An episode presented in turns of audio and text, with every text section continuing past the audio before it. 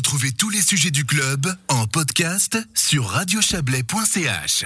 55 tonnes de plastique entrent chaque année dans le Léman. Ce constat alarmant a été évoqué lors d'un symposium organisé à la fin de l'année dernière par l'association de sauvegarde du Léman en collaboration avec l'université de Genève.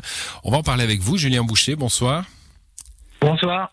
Vous êtes euh, vous êtes ingénieur, hein, euh, ingénieur de l'environnement. Vous avez participé à, à, ces études sur euh, sur l'état du Léman. alors déjà par rapport à, à d'autres lacs, j'imagine vous avez fait des, des comparaisons d'autres lacs intérieurs comme ça de, de, dimensions plus ou moins équivalentes. On a un phénomène Léman où on est dans le dans, dans, dans la norme finalement de la pollution des, des eaux lacustres?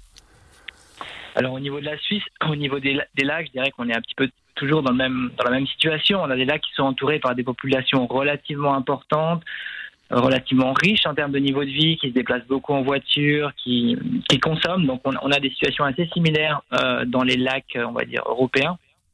Euh, et, qui sont euh, aussi, je dirais, à l'image de ce qui se passe, on le sait, dans le reste du monde au niveau des océans et des rivières, mais à une échelle évidemment un petit peu moindre en termes de, de, concentration de la pollution. Hmm. Alors, densité de population autour des lacs, hein, vous, vous, venez de le, vous venez de le dire, c'est ça le problème finalement, sans aller euh, chercher des, euh, toutes les raisons qui font qu'il y a ces pollutions, c'est simplement l'activité humaine autour du lac qui amène ce plastique dans ces eaux. Alors, si, on prend l'exemple des lacs, enfin, du Léman en particulier, on, se rend compte que sur ces 55 tonnes de plastique qui arrivent euh, dans les eaux, bah, il y en a une partie qui vient du littering et des déchets, à peu près 10 tonnes. Euh, mais le reste vient d'autres sources en fait qui sont souvent méconnues, comme euh, comme je l'ai évoqué tout à l'heure, ben, l'abrasion des pneus. Euh, le caoutchouc synthétique des pneus représente la source principale de microplastiques qui arrivent dans le lac et d'autres sources comme l'abrasion des textiles pendant le lavage ou d'autres sources liées à mmh. des activités industrielles ou de construction pour les pneus, clairement, hein, euh, si on veut expliquer, les pneus euh, abandonnent finalement avec euh, le, contact au sol des microplastiques qui vont être drainés par l'eau de pluie et qui vont finir dans le lac. C'est ça le, c'est ça Exactement. C'est pendant qu'on roule avec la voiture et ça, effectivement, c'est directement proportionnel à la densité de population et du trafic qui est autour ben, de, du milieu lacustre. Hmm. J'ai prononcé ce mot, un hein, microplastique. C'est vrai que quand on pense pollution de plastique, on, imagine des, des, des, vieux sacs hein, un peu dégueulasses flotter à la surface. C'est pas ça le problème. C'est aussi ça, mais c'est pas ça évidemment. Hein. En fait, on parle du plastique, de la pollution plastique, mais en fait, ça représente tout à fait beaucoup de réalités différentes en mmh. termes de type de plastique, en termes de, de type de mécanismes qui les amènent dans le lac, et donc évidemment aussi en termes de, de solutions. Le risque pour les écosystèmes alors le risque, ben, aujourd'hui, sur l'aspect de l'impact et du risque, on sait euh, certaines choses, mais il y a encore beaucoup de choses qu'on ne sait pas vraiment. Donc on sait que ces microplastiques euh, sont ingérés par euh, des organismes vivant dans le lac, plancton et poissons, etc. Et donc qui vont se, se propager dans la chaîne alimentaire jusqu'à éventuellement notre assiette. On sait aussi que ces microplastiques sont souvent des vecteurs pour d'autres pollutions, parce qu'il y a d'autres pollutions chimiques, type pesticides, aux métaux lourds, qui vont pouvoir s'accrocher, si on veut, sur ces microplastiques et donc être transportés avec eux.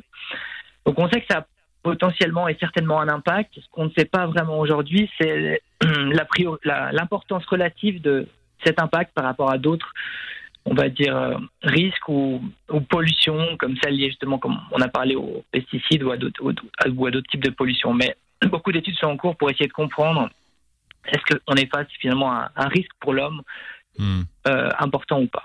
Ce, phénomène, il est, il est pris en main. Il y a un conseil du Léman, il y a des structures, il y a évidemment euh, les, les gouvernements riverains, hein, les cantons suisses, la France. Euh, est-ce que ce, ce, ce, danger, ce risque, cette pollution, elle est, elle est comprise, elle est, elle est connue et, est-ce qu'on fait quelque chose? Alors, il y a évidemment les scientifiques ben, qui se sont emparés du problème assez récemment. Hein. C'est des, des, études qui ont toutes moins de 5 ans. Il y a les différentes organisations euh, comme l'ASL dans laquelle on s'intéresse à ces problèmes, on essaie de mieux comprendre, de mieux communiquer, de, de mieux sensibiliser.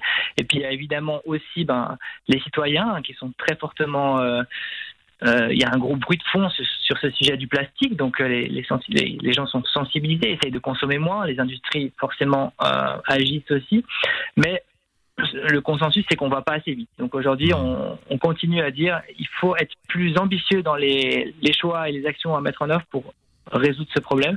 C'est vrai pour l'aimant, mais c'est encore plus vrai au niveau global, évidemment. Voilà, l'ASL hein, que vous avez cité, l'association de sauvegarde euh, du Léman. Euh, on, a toujours l'impression, euh, dès qu'un problème comme celui-ci surgit, qu'on est devant une montagne, hein, parce que comment faire pour qu'il y ait moins de voitures, moins de pneumatiques, moins de plastique, etc. Ça, ça a l'air énorme. vous venez d'évoquer pourtant un, un, une prise de conscience, notamment avec les plastiques à usage unique. Hein. L'espoir est là dans, dans, la, dans la, diminution de la consommation de plastique. En fait, on peut pas éliminer les autres pluies. Tout à fait. Donc il, faut, euh, je dirais, agir sous tous les fronts. Hein. C'est un petit peu ce qu'on a montré dans les dernières études. Il faut que, on va dire, les différentes parties prenantes arrêtent de se jeter la balle. On va dire, il faut à la fois travailler sur la réduction, à la fois travailler sur des meilleurs systèmes de collecte, de recyclage, à la fois travailler, travailler sur l'éducation, les, bons comportements, à la fois travailler sur l'innovation. Ce n'est qu'en mettant en place de manière coordonnée tous ces types d'actions-là qu'on pourra réellement euh, résoudre le problème euh, de la pollution plastique. Ouais, tous les fronts doivent être euh, ouverts, on l'a bien compris. Merci à vous, Julien Boucher. Bonne soirée. Merci, au revoir.